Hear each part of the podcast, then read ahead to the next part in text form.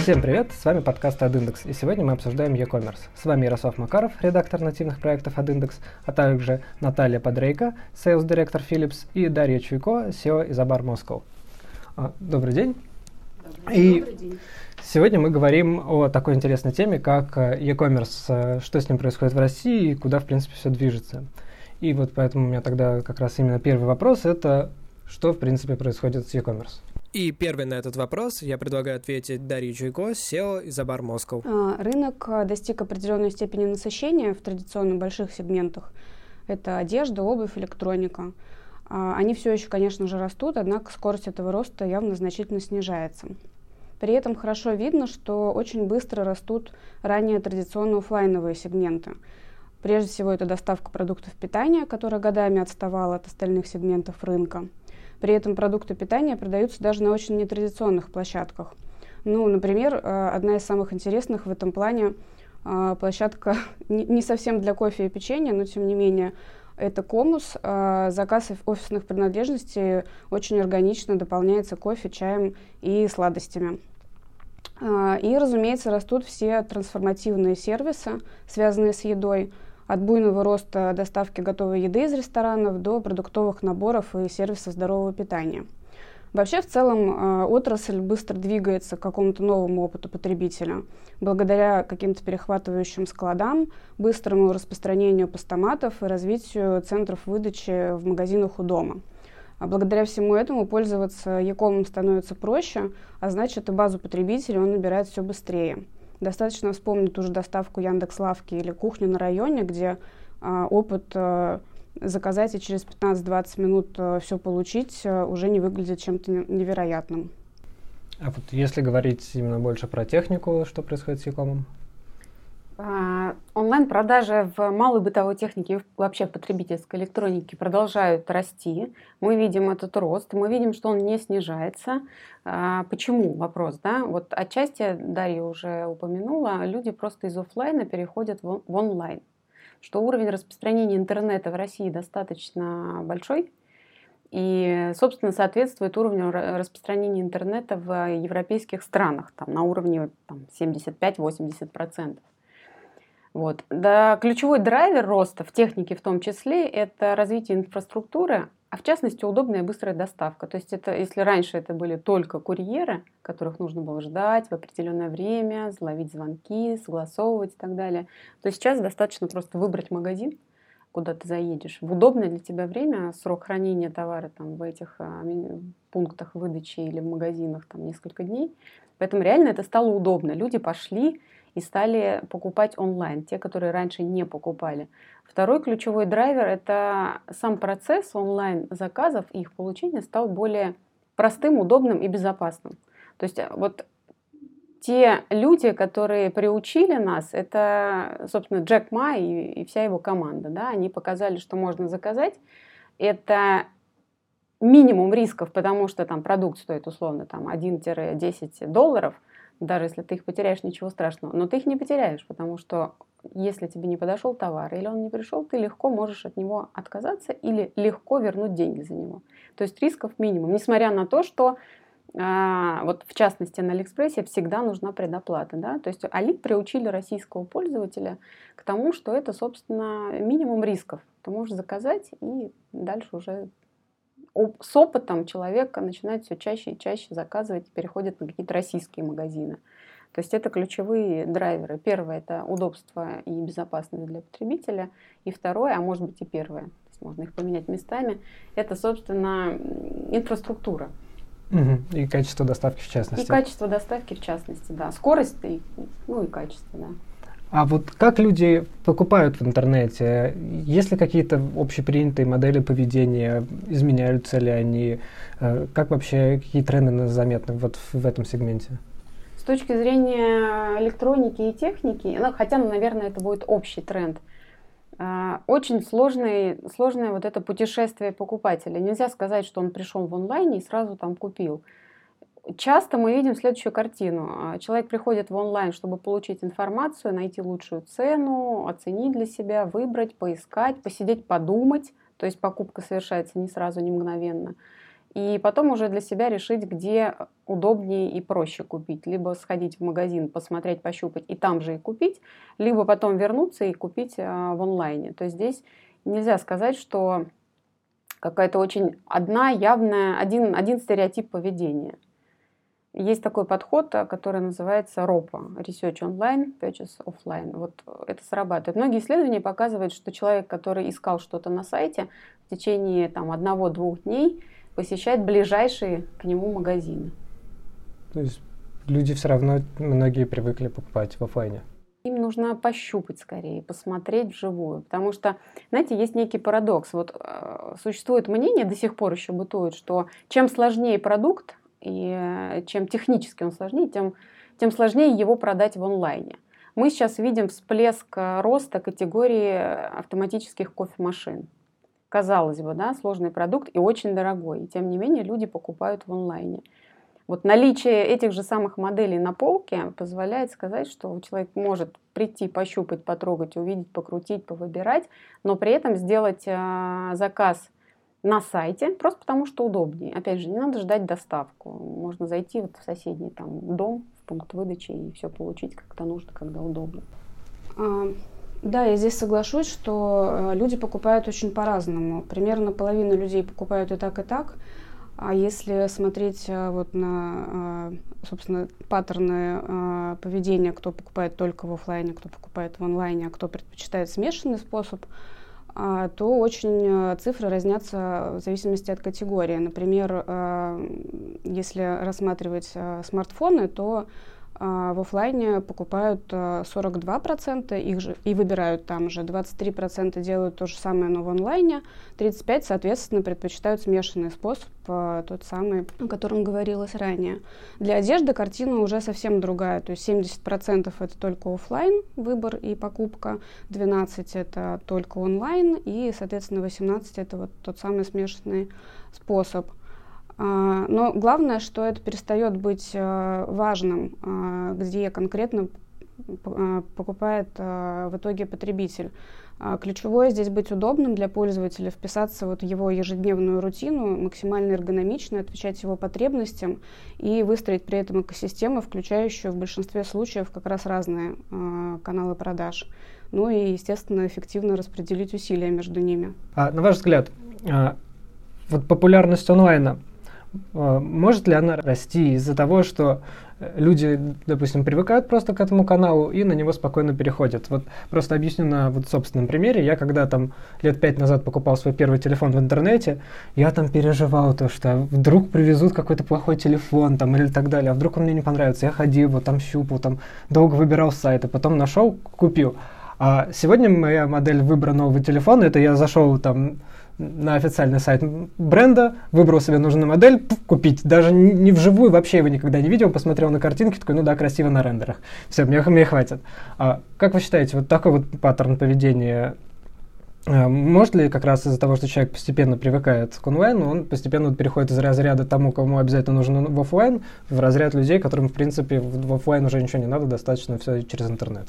Я не могу сказать, что это некий тренд, да, вопрос сложный, потому что людей много, и каждый покупает, а, когда я сказала, там, где удобно. То есть вопрос не... Для потребителя, наверное, вопрос не стоит так, где купить, в онлайне или в магазине. Он купит там, где ему удобно. То есть это некая омниканальность. Вот знаете, как Китай в свое время, там лет 5-6 назад, перешел резко на онлайн, то есть у них резко схлопнули, схлопнулась розница, и при этом расцвел пышным цветом а, онлайн. Причем это там реально 2-3 игрока, не больше. Даже, я бы сказала, даже 2. Да. И спустя какое-то время они поняли, что магазинов все равно не хватает. И это не потому, что нужно зачем-то для чего-то. Потребитель говорит, я хочу идти в магазин, мне нужно там провести время. То есть не просто пойти и купить, да, магазины нужны уже на неком новом витке развития. То есть человек туда приходит, чтобы получить какой-то опыт, которого он нигде больше не получит, не зайдя на сайт, не там, ну, не с друзьями пообщавшись. Поэтому они вернулись к этой концепции омниканальности. А Китай один, одна из стран, да, где интернет развит очень сильно, не только с точки зрения там, потребления и распространения, а с точки зрения именно шоперов. Люди там покупают, они привыкли. И если вот отвечать на вопрос, да, человек один раз купил, он почувствовал, что это, в общем-то, не так страшно. Он второй раз купил, а потом просто для него э, становится это рутиной. Это просто покупка, и он уже не задумывается, где покупать. Он купит там, где ему удобно.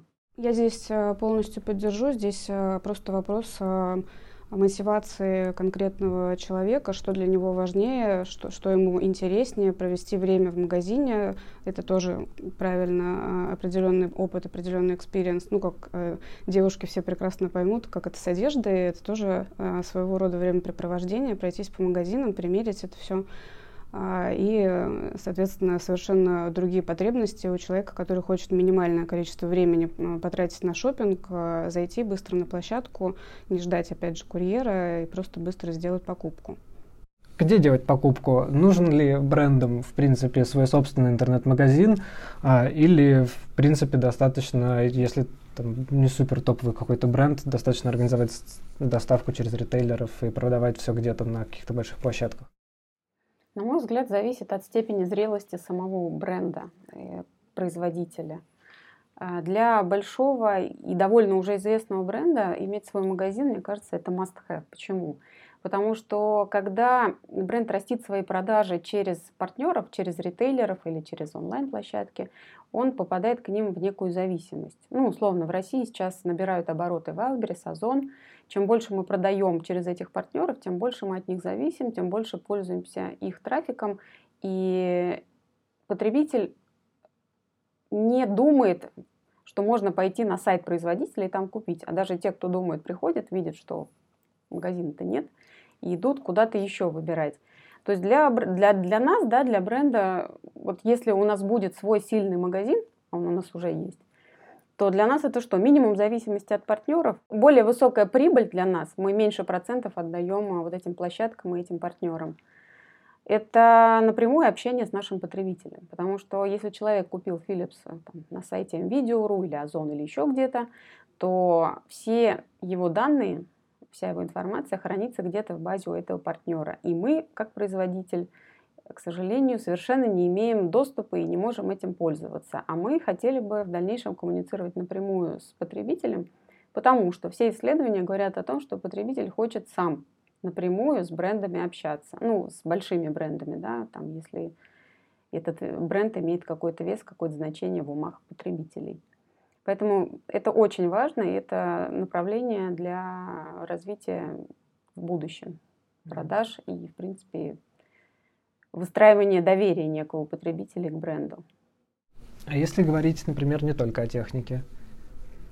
А, здесь, опять же, все зависит от а, конкретной категории и, может быть, даже не категории, а конкретного случая, потому что надо понимать, э, можете ли вы создать для потребителя какую-то дополнительную ценность, а, и есть ли для вас самих эта ценность.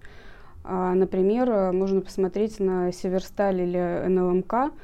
Казалось бы, не самые очевидные кандидаты на развитие прямых продаж, но возможность быстро узнать цены или охватить сразу весь доступный ассортимент – это достаточная ценность, э, чтобы оправдать создание собственной площадки. А, но в то же время, если поговорить о продуктах питания, если вы производите продукты питания, то специализироваться еще и на их э, доставке в течение 15 минут кажется несколько сложной задачей, требующей больших вложений а, в инфраструктуру, в трафик. Поэтому, наверное, лучше здесь заняться приведением в порядок тех площадок, где вы уже представлены, а, где уже есть листинг, и добыть максимум ценности оттуда. А не может ли быть такого, вот, если мы говорим о продуктах питания, то что э, в принципе, для них нет смысла особо в собственном интернет-магазине, потому что, вот, допустим, там те же телефоны или там кофеварки а человек покупает как одну вещь в заказе. А, то есть он редко берет в довесок к телефону там еще один, а продукты, ты не берешь продукты одного бренда, потому что ты, в принципе, у тебя продуктовая корзина состоит из разных продуктов, которые один бренд не производит. Конечно, безусловно, люди хотят, э, опять же, меньше времени тратить на какую-то рутинную такую закупку, тем более продуктов, а, поэтому им удобнее сразу сформировать корзину из всего, что им потенциально там, на этой неделе, например, понадобится. Поэтому там будет очень разный набор а, всего в этой корзине. И а, с точки зрения потребительского поведения здесь, э, безусловно, никакой ценности для него не будет. если там в широком смысле говорить о продуктах питания. Маркетплейсы в России, что о них можно, например, сказать? Специфика вообще российского онлайн-рынка такова, что у нас нет а, явного лидера, нет пока даже кандидатов на этого явного лидера, нет консолидации как таковой. Да? Мы знаем там про рынок Америки, про рынок Китая. Вот. Поскольку ниша не занята, то почти все, кто заходит на этот рынок, либо кто уже существует несколько лет, все хотят эту нишу занять. Marketplace – отдельная история, большая площадка, на которой магазины представлены абсолютно разные в разных сферах, и продажи идут условно силами вот этого маркетплейса. То есть он обеспечивает э, такие сервисы, как э, платежная система для потребителя, как доставка, то есть последняя миля. В чем плюс маркетплейса? Да? Почему, например, в Китае э, смешанная модель сейчас живет? Условно, Алиэкспресс или там Taobao или Tmall. Это маркетплейсы, но при этом они выступают сами как ритейлеры и продают товар на своей же собственной площадке от себя напрямую, там, со своих складов сами. В тренд в, вообще глобально такой, что когда эти большие платформы, те, которые уже гиганты и лидеры в других странах, они пробовали и ту, и другую модель развития, то есть и прямые продажи ритейл собственный, и платформу, и пришли к выводу, что платформа более выгодный вариант развития. В частности, вот сейчас AliExpress уже провозгласил свою новую стратегию, да, и они говорят, у нас ключевое, это мы хотим все-таки уйти в сторону платформы. То есть мы призываем магазины приходить к нам, подсоединяться, пользоваться нашим трафиком, нашими условно маркетинговыми инструментами и делать продажи. Но финальная вот отправка потребителю – это платформа. В Amazon то же самое, там смешанная модель, то есть они работают по принципу и маркетплейса, и прямых, прямых продаж ритейлера. Да, им просто вот для самих площадок им экономически выгоднее модель маркетплейса. Они в общем-то, ничего не делают, потому что уже все сделали заранее, и трафик уже огромный на их площадке. Пользуешься этим трафиком, а сама площадка получает некую комиссию за то, что вот она дает тебе эту возможность. В России поскольку вот это такая популярная тема за пределами России, да, то очень многие э, на российском рынке пытаются эту нишу сейчас занять, но тут есть нюанс. Вот до сих пор пока никому не удалось э, привлечь потребителей и сказать, что вот мы становимся лидерами, как-то выделяемся из этой сферы. Почему? Потому что по моим вот личным наблюдениям, каждый, кто хочет это сделать, озадачен тем, мы сейчас откроем marketplace, скажем потребителю, приходите на наш marketplace, и все. Потребителю вообще, вообще не важно, маркетплейс ты, не маркетплейс, магазин ты или кто ты. Вот ему надо, чтобы было удобно. Вот тот или те там группа партнеров, кто сумеет просто рассказать потребителю, почему вот здесь вот удобно, да, те, те и будут выигрывать. И здесь главное даже удобство для потребителя в чем? Понятно, что IT-решение должно быть классное. Ты пришел быстро, умеешь все сравнить, контент замечательный, тебе не надо долго искать и понимать, что это за продукт. И главный момент это ты можешь это получить быстро. Удобство таких гипермаркетов, да, вот по факту э, платформа для потребителя это просто большой гипермаркет, где есть все, абсолютно все. И продукты питания, и товар для кошки любимой, и велосипед, и ну, абсолютно все. И когда он это складывает в корзину и получает уже вечером, если с утра сделал заказ, тогда удобно, и тогда, собственно, сам потребитель будет голосовать своими деньгами, своими визитами на эту площадку. И тогда есть шанс, что действительно у нас в России тоже маркетплейс один или два, может быть, а, станут большими, такими же профессиональными, там, где-то еще. То есть вот сама идея маркетплейса, она обсуждается уже не первый год в России. Но пока потребитель не понимает, знаете, когда Яндекс и Сбербанк а, сделали анонс, что теперь они создают маркетплейс и хотят стать Амазоном в России, вот до нормального потребителя, который будет, собственно, и покупать на этой площадке, эта идея не дошла. Сбербанк, ну хорошо, большой банк, да, с деньгами. Яндекс, да, знаем, кто такие, все ходят а, на Яндекс э, что-то искать, пользуются. И Яндекс это вообще лидер. Но вот что получилось на стыке и почему потребитель туда должен идти, вот они сделали качественный рывок там за первый какой-то период, да, и потом немножко затормозились. И сейчас говорят, все, мы не хотим сами продавать, мы хотим стать платформой, Но потребителю, скажите потребителю, почему это удобно. Я сама, как пользователь этой площадки, делала заказы и не один раз. Замечаю следующее. Если вначале это было реально удобно, хотя категорий мало, думаю, ну ладно, я лояльная, я привыкну. Мне нужны там товары, я не буду искать где-то еще, я накидаю в корзину здесь. Чего-то нет, хорошо, сделаю отдельный заказ на своей любимой там площадке. Проходит время, я вижу, что пикап-поинт отменили. То есть они там поссорились, видимо, я не знаю почему. Но для меня, как потребителя, это вообще неудобно. То есть, ну, важно, чтобы эта площадка, неважно, как ее называть, стала удобной для потребителя. Вот сейчас это не очень удобно. Сейчас я не вижу в России маркетплейса, который вот прям претендует стать большим. Есть Wildberries, а, опять же, вот, да, возвращаясь к теме одежды, почему одежда не так условно много продается через онлайн.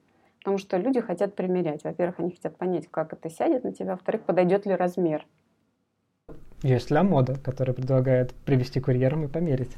Отлично, но Wildberries пошли еще дальше. Вот что они сделали? На, на мой взгляд, просто э, они мне очень нравятся как потребителю. Да? Я их оцениваю, все, что они делают, они делают, они смотрят, чего хотят потребители, и тут же это реализуют.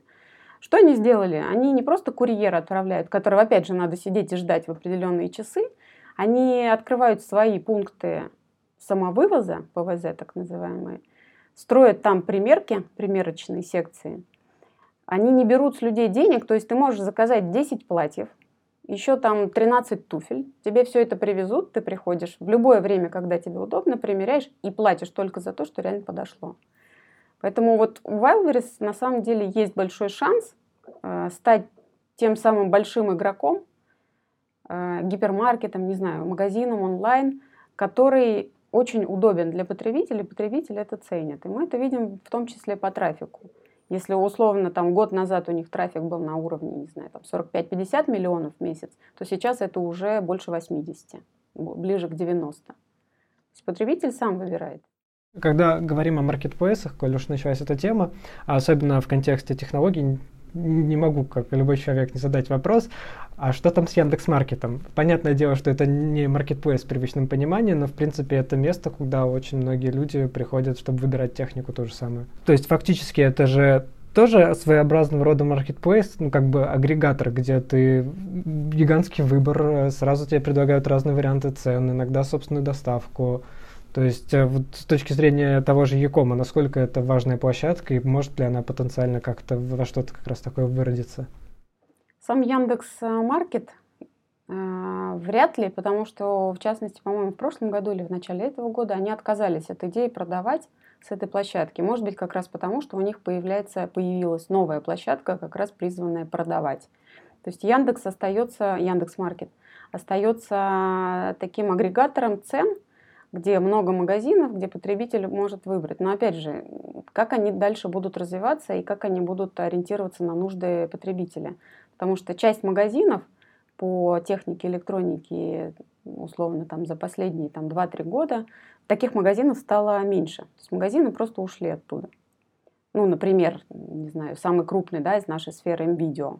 Буквально, не знаю, 2-3 года назад, не так давно, они ушли оттуда и они потеряли немного трафика в самом начале, все, потом они его нагнали и, в общем-то, не страдают от того, что они не присутствуют на этой площадке. Для потребителя это удобно, но, опять же, когда потребитель туда заходит, и он смотрит на количество магазинов, многие из них какие-то не очень знакомые, не очень проверенные, не знаю, как им доверять или не доверять. Поэтому тут вопрос больше... С точки зрения Якома вряд ли они пойдут, вернуться снова в эту область, потому что есть Беру, и с точки зрения сервисов, которые они будут предоставлять потребителю, ну, сам потребитель будет оценивать, насколько это востребовано и нужно. Важный вопрос, когда мы говорим о Якоме. А трудности, с чем приходится сталкиваться, когда мы говорим о e-commerce в контексте именно брендов, маркетинга и вот всего этого? Ну, конечно, трафик, прозрачность, управляемость экосистемы продаж, правильное взаимодействие с покупателем потребителям.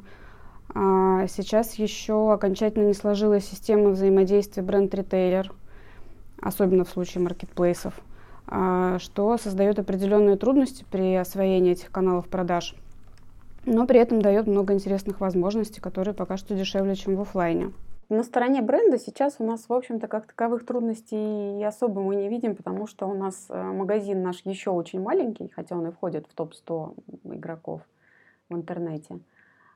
Трудности, опять же, связаны с тем, что чтобы вовремя понять, либо предугадать, чего хочет потребитель, и развиваться именно таким способом. Вот мой любимый пример – это Wildberries. Угу. Что они видят, они наблюдают, они видят, чего хочет потребитель, и идут именно в ту сторону. То есть они не пытаются сформировать некие привычки потребителей, они наблюдают, выявляют для себя эти привычки и строят свою стратегию развития именно таким способом. Одна из больших трудностей вообще для России, для развития онлайна, это сроки доставки. У нас страна огромная. Если взять там европейскую страну или, не знаю, люб, ну, любую страну, да, другую, Россия очень большая, и у нас, если там человек заказывает из Владивостока, то здесь важно ему понимать, вот он зайдет в соседний магазин видео и заберет сразу, либо он а, закажет в интернете и будет ждать там сколько-то дней. Я не говорю месяцев, да, дней. Вопрос в том, выиграет тот, кто сумеет вот эту трудность преодолеть. У кого будет много хабов, много складов, чтобы обеспечить доставку очень быстро и очень качественно. Когда мы говорим про e-commerce, на Западе есть очень популярный термин а, бренд-коммерс. А, который как раз посвящен маркетингу и тому, как брендом взаимодействует с e-commerce. Я сам с этим термином сталкивался, но не на практике, поскольку я журналист, и вот поэтому у меня как раз вот вопрос, э, даже в первую очередь от наших читателей, которые также не активно работают с e-com, что в принципе такое бренд-коммерс, насколько это актуально для России? И вообще, ну, там, может, нам нужен какой-то другой термин для описания этой ситуации. Ну да, мы, например, предпочитаем термин бренд-форманс, если грубо сформулировать, то это сводится к выстраиванию бренда, не забывая о результатах в продажах. А, раньше это выглядело как а, кнопочка «Купить» на бренд-роликах, размещенных в интернете. Сейчас речь скорее идет о том, как помочь контрагентам из числа ритейлеров выстроить опыт, выгодный для всех участников сторон – бренда, ритейлера, потребителя. А если мы говорим, например, на практике? Как это, вот, как выглядит бренд-коммерс именно вот с точки зрения там, бренда или потребителя того же? То есть это там правильное оформление карточек товара или это какая-то вот... Ну, если мы говорим о том, как э, правильно его выстраивать, угу. то мы к этому подходим э, с точки зрения CGM. Мы смотрим на то, как сейчас покупают люди, оцениваем какие-то перспективные направления изменений – а, здесь, естественно, мы смотрим на вложение усилий и денег против значимости результатов в продажах а, и пробуем точечно дорабатывать те точки, где мы можем получить результат быстро, измеримо и достаточно масштабно. А, например, да, приведение в порядок карточек товара на наиболее значимых маркетплейсах – это довольно очевидная вещь, а тем не менее, скорее всего, оно, оно даст наилучшие результаты. Усилий не так много нужно, а трафик конверсии вырастут. То есть, в принципе, это очевидно, но это не, не все делают, как ни странно. Мало кто делает.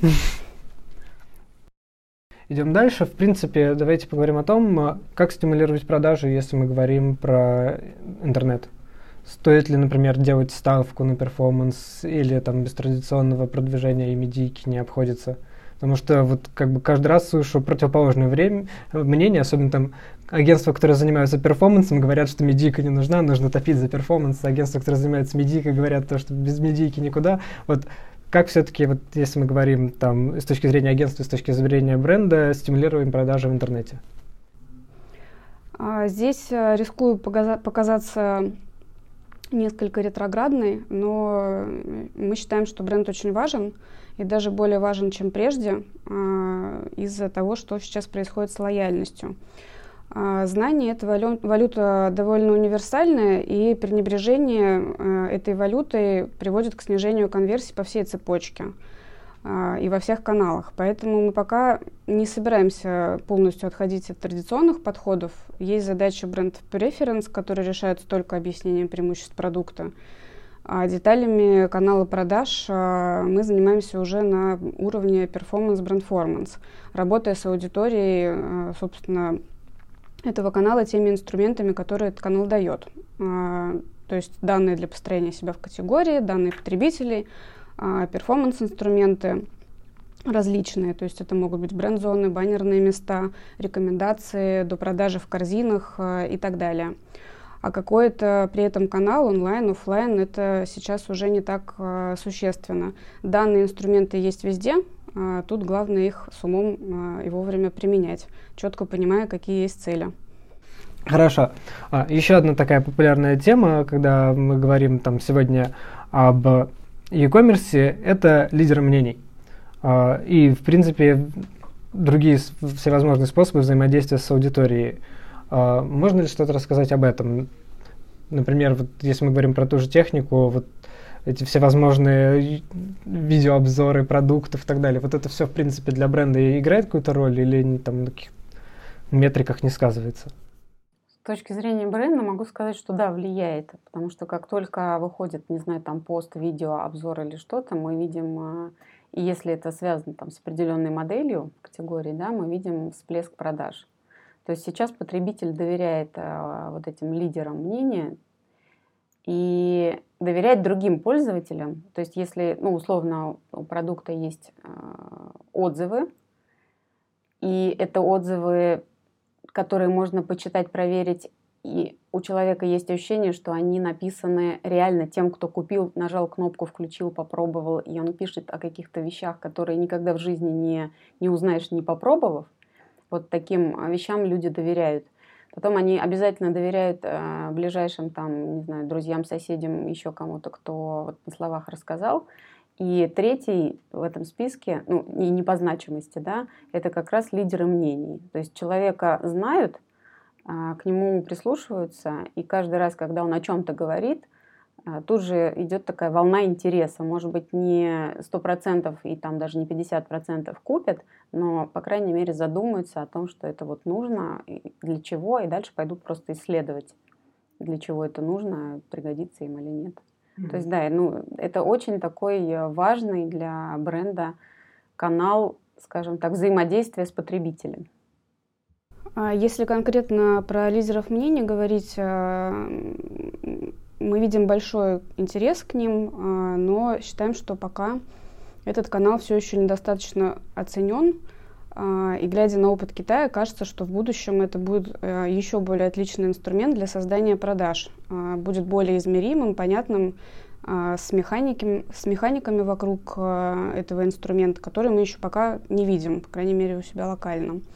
И, конечно, мы активно экспериментируем с, так скажем, туманными блогерами, а, очень большой массой площадок а, второго, третьего дивизиона, которые сейчас благодаря невысокой стоимости позволяют получить хорошую отдачу на вложенные средства, порой даже лучшую, чем а, привычные лидеры мнений.